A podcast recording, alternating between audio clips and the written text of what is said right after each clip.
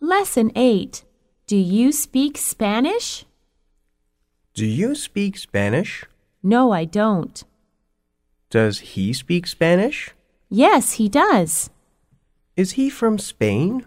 No, he isn't. He's from Mexico.